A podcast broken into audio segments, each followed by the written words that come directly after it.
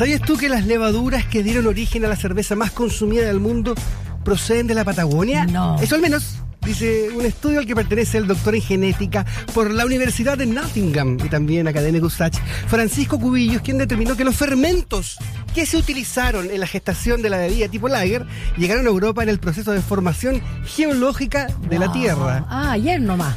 Bueno, entre las consecuencias del hallazgo, al que llegó junto a sus colegas, se dio cuenta de que la ausencia de las levaduras originales en Europa impide que se puedan producir allí variantes de la cerveza lager. Esto solo es posible con los fermentos ancestrales que permanecen en la Patagonia. A esta tarea están dedicados Cubillos y su equipo en los laboratorios de la Universidad de Santiago, de la cual es académico, como tú señalabas, y abre nuevas perspectiva- perspectivas perdón, al consumo de esta bebida en el mundo, así como al desarrollo de esta actividad en Chile. Y ya vamos a conversar entonces con Francisco Cubillos, doctor en genética, académico de la Facultad de Química y Biología de la USACH. Bienvenido, ¿cómo estás Francisco? Un gusto tenerte acá. ¿Qué tal? Buen día. Hola, hola, buenos días, muchas gracias por la invitación. Y salud.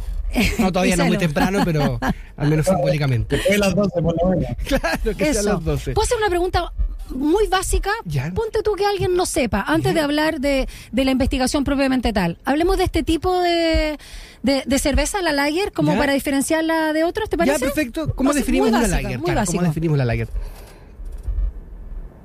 La cerveza lager es una cerveza que se realiza o que la define particularmente dos aspectos.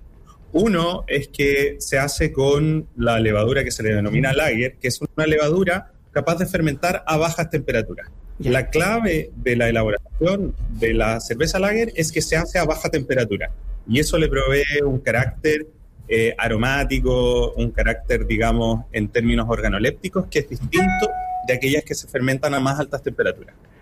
Perfecto, profesor. Ahora, eh, para comenzar, eh, ¿qué, qué los motivó a hacer esta, esta investigación en, en particular? ¿Cómo, ¿Cómo llegaron a eso? Bueno, eh, yo creo que son varios, varios aspectos. Primero que todo, la pasión por la cerveza, por supuesto. Obvio. Vamos. Eh, y, y también la pasión por, por la microbiología, por las levaduras y sobre todo por eh, encontrar cuál es nuestra diversidad de levaduras en Chile. Somos un laboratorio natural, ¿cierto? Tenemos unos bosques inmensamente ricos en términos de distintas especies de árboles que están solamente presentes en Chile. Por lo tanto, un poco primero entender desde un aspecto más romántico cuáles eran las levaduras que estaban presentes en Chile y sabiendo de que la levadura madre de, de la levadura lager también estaba presente en Chile, es que empezamos a hacer este muestreo riguroso a lo largo de todo Chile, en bosques de notofagus en particular, y fue ahí entonces donde empezamos a encontrar esta gran diversidad de levaduras y hacer los estudios genéticos respectivos. Eh, Francisco, al respecto de lo que estás contando, ¿cuándo fue el momento eureka? ¿no? ¿Cómo, ¿Cómo aparece esto en la Patagonia? Claro, hay una intuición eh, para ir a revisar en esta zona y, y cuéntanos también supuestamente cuál es la crónica, ¿no? La travesía para haber llegado a Europa y para que los alemanes también digan, ¿no? Claro. Es de nuestra. Claro. Sí, algo, algo que tenemos y que yo he sido bastante crítico es que a veces la falta de estudios científicos en el hemisferio sur hace que no tengamos mucha evidencia de cuáles fueron los procesos que en realidad se originaron desde este lado, más que del hemisferio norte. Entonces, en realidad el, el- el- momento clave fue eh, los colegas argentinos encontraron algunos aislados de esta levadura en el lado de la Patagonia Argentina. Eh, sin embargo, donde está la mayor proporción de los bosques de notofagos en particular es en Chile. ¿Qué es eso? Y- ¿Lo y puede bueno, predecir? sí. Son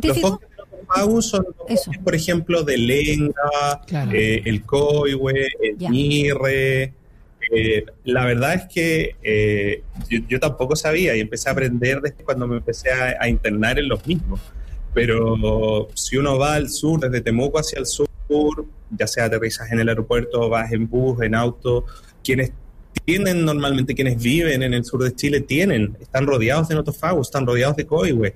Eh, todo bosque en el sur, todo, todo campo en el sur tiene, tiene un bosque, o sea, un, un árbol de notofagus en su patio, digamos. Estamos, estamos llenos y es parte de, es parte de nuestra identidad como, como chilenos y chilenas. Notofagos. Entonces, claro, entonces en realidad eh, eh, desde ahí nace este- esta posibilidad de poder buscar estas levaduras en Chile. Yo volví de mis estudios en, en Europa hace aproximadamente menos de 10 años y por lo tanto fue uno de los de, las principales tareas que, que, como grupo decidimos emprender, de describir qué es lo que tenemos y sobre todo asociado a este gran bosque que, que tenemos, que Chile es el que tiene el bosque más grande de Notofagus en el mundo.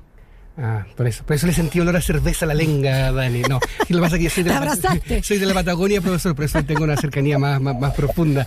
Eh, quiero preguntar técnicamente eso que decías tú, o que leíamos en la introducción, que llega a Europa en el proceso de formación geológica de la Tierra. ¿Cómo, cómo es eso? ¿Cómo viaja a través de la Tierra?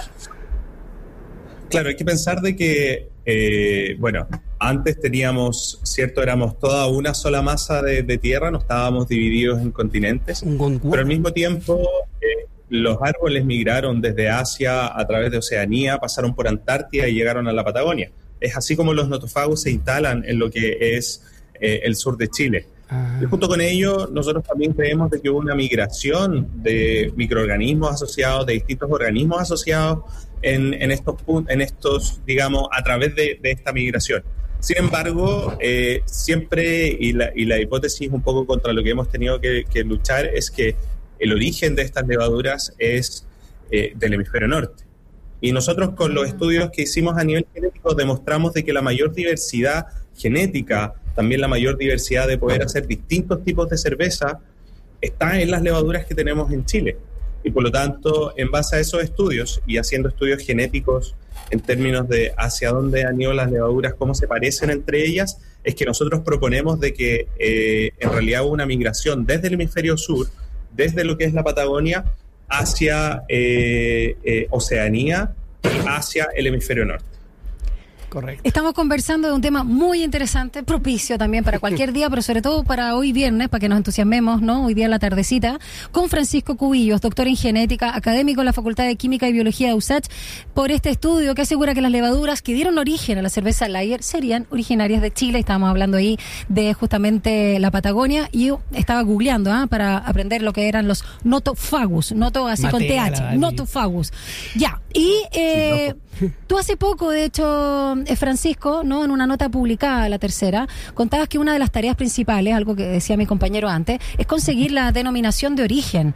¿Cómo funciona ese proceso y, qué es lo que nos permitiría también a nosotros? Eh, dentro del crecimiento que como país tenemos que hacer, y yo creo que estamos todos alineados en ese aspecto, es, es obviamente crecer en términos científicos, ¿cierto? Y desarrollo, innovación, tecnología. Eh, no solamente la explotación de los recursos biológicos y naturales que podamos tener, sino que además desarrollar, innovar y, crecer en base, en base a lo que tenemos, siempre con el respeto que eso requiere. Eh, dentro de eso, una de las grandes tareas y nuestra hoja de ruta al muy largo plazo que tenemos es eh, decir, bueno, tenemos este recurso biológico que es único en el mundo, que no muy pocos países en el mundo lo tienen y nosotros tenemos la mayor diversidad, que es la madre de la levadura al aire. Por lo tanto, esto nos abre la posibilidad de no solamente decir eh, o, lo típico que, se esperaría históricamente que hemos hecho, que es vender nuestro recurso biológico para que en Europa o en otros países lo tomen y desarrollen algo mejor, sino que en realidad hacerlo nosotros mismos y lograr obtener un producto local, nacional, eh, que tenga una, denominación de origen. O sea, eh, y eso es lo que estamos tratando de hacer con distintas cervecerías, de empezar a buscar un mosto el cual se alinee bastante bien con las levaduras chilenas, de tal manera de poder tener un producto único, un producto que nos diferencie de lo que ya conocemos, un producto que básicamente no sea copiar una receta y hacer lo que se viene haciendo, sino que en el fondo hacer algo que nos diferencie. Único, grande y nuestro. tenemos que trabajar. no, no. Único, grande y Y que, y que en el fondo, claro, se requiere trabajo, requiere estudio, requiere tecnología, requiere tiempo, eh, pero que el día de mañana nos permita decir, bueno, no sé, tenemos la, la cerveza valdiviana, ¿cierto? Eh, que es única en el mundo porque es un mosto con una cierta levadura, con lúpulos de la zona de los ríos, por ejemplo, con, con cebada obtenida en Chile, mm. y de esa manera es algo que tú no tienes en cualquier parte. Y esa es, en el fondo, la hoja de ruta para trabajar hacia una denominación de origen. Claro. Pero quiero destacar que, que, para poder lograr esto, podemos hacerlo nosotros solos en la universidad, no podemos hacerlo solamente con fondos públicos. Necesitamos que eh, de una vez por todas eh, eh, el mundo privado eh, logra entender de que, de que para que podamos crecer como país, eh, también tenemos que hacerlo a nivel científico y a través de tecnología. No Me solamente gustó eso, de, una vez por todas. Nosotros lo estábamos comentando, esas alianzas tan necesarias. Si el vino pudo, ¿por qué no la cerveza? Obvio. Oiga, profesor, de, solo de Copuchento, ¿dónde está exactamente en el campo? Aquí están trabajando en el laboratorio. Quiere ir a, voluntario de, de, ¿cómo se dice? De probar, de, el testeo, catador, eso, catador de cerveza, ¿te puesto? Estoy al lado. De hecho, nosotros, el laboratorio está exactamente al lado de la radio. ¿Puede echar una muestra o no? Pero, Después de las 12. Después de las 12. Si nos podemos acercar. Me dicen, por interno una vez que termine el programa, no antes. Ya, eso, eso, eh, eh, están haciendo cosas, por ejemplo, leía la gente de mm. Kunzman con, con levaduras patagónicas. Entonces, claro, está lo que dice usted que hay que trabajar en investigación, pero tenía que tener voluntad y también creerse el cuento, ¿no? Como lo está haciendo Kunzman en este caso, como, como un ejemplo, una empresa grande, pero pueden ser más chicas incluso. Sí, para nosotros eso ha sido bastante positivo, porque en realidad Kunzman es probablemente la, cervecería artesanal más grande de, Chile y, ellos creen bastante en el, en el desarrollo tecnológico a nivel local. Y en base a eso, entonces, hemos estado realizando experimentos, partimos siempre a baja escala, si a ellos les gusta, vamos escalando. Y de hecho, nuestras cervezas han estado a la venta en el restaurante de Kunzman, que a lo mejor algunos de, ustedes o quienes les escuchan han, han, ido al restaurante que está ahí en camino a Niebla, en, la región de los ríos. Claro, y ahí entonces ha estado a la venta varias veces la, la, cerveza esta con esta levadura nativa, también porque así uno va obteniendo la retroalimentación de quienes la beben. ¿Cierto? Este, esto, esto no se trata de que de un día para otro vamos a lograr obtener una gran cerveza perfecta, que sea de amplio gusto, sino que en el fondo tenemos que ir creciendo, pero para eso necesitamos la retroalimentación de quienes la consumen, les gusta más así, les gusta más así, podemos ir diversificando. Eh, y, creciendo en conjunto, tanto nosotros como a nivel científico, eh, quienes producen la cerveza y quienes beben la cerveza.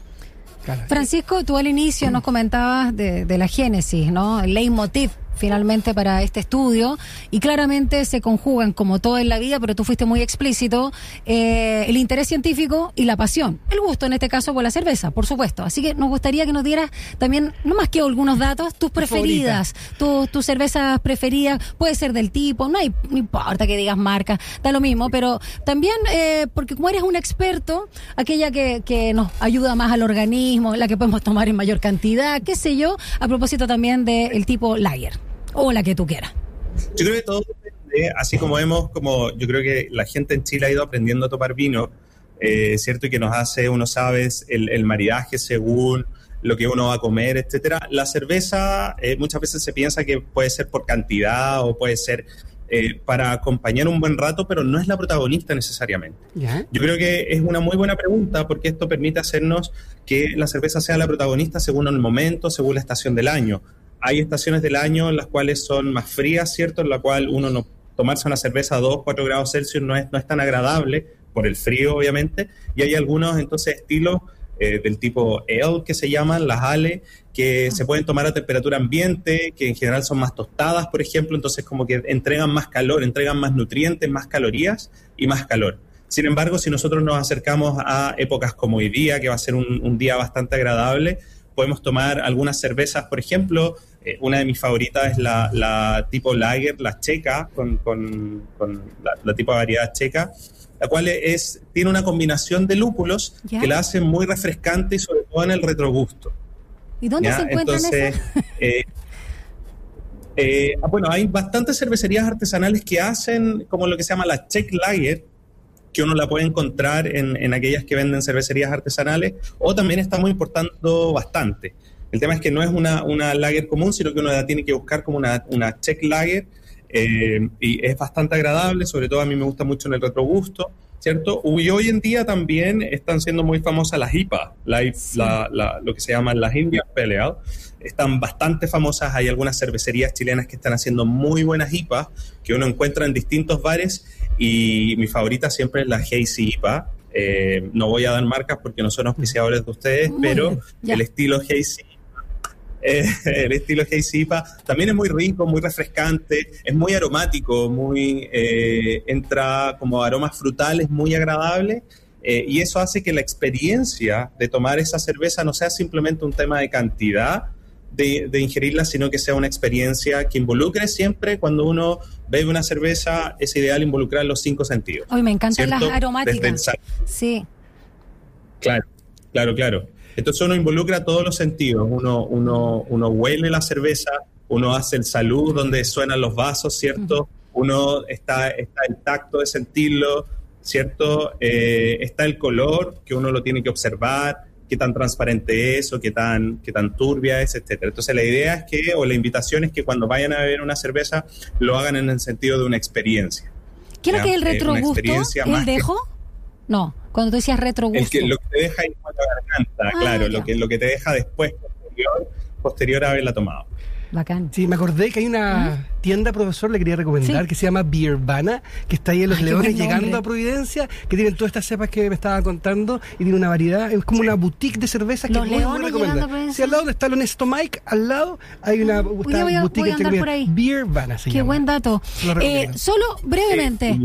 Eh, a las la japonesas, no sé si has tenido oportunidad de probarlas, que son muy particulares, son como perfumes, jabones, eh, tienen mucha cosa floral, de hecho. Yo las pocas veces que he ido a restaurantes, como, como donde uno come, ¿cómo se llama esa cosa que me gusta a mí? En el Quintero.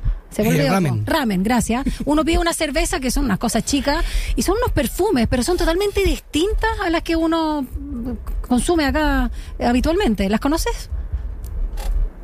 Sí, yo en particular he escuchado, pero no las ah. conozco, no he tenido, a lo mejor después no te pido el dato, porque no, no, he tenido el, gusto de, de, probarlas, pero efectivamente uno puede ir jugando mucho con eso, con básicamente el mosto con el que fermentas y la levadura con la cual fermentas. Y eso hace que hoy día tú, por ejemplo, recuerdes un cierto lugar geográfico de origen con un brebaje de origen. Y ese es nuestro objetivo que mañana nos recuerden de una forma distinta y que se nos identifique con una innovación y con, con, un brebaje que uno puede relacionar con un lugar geográfico que el día de mañana tú dices, incluso yo quiero ir a ese lugar geográfico, mm. a probar más, a, a, conocer más y por lo tanto no es solamente de decir voy a hacer cerveza, sino que además potencia la industria turística, eh, potencia al país propiamente tal y sobre todo rescatamos nuestros recursos biológicos y nuestro laboratorio natural que tenemos en este país. Es un poco lo que ha hecho Valdivia, ¿no? Con esa imagen cervecera. Así que nada, eh, 11 con 27, un abrazo, profesor Francisco Cubillos, doctor en genética y académico de la Facultad de Química y Biología de la USACH. Que tengas buen fin de semana y ojalá bien cerveceado. Gracias por la conversación. Chao, que, estés muy bien. No pensé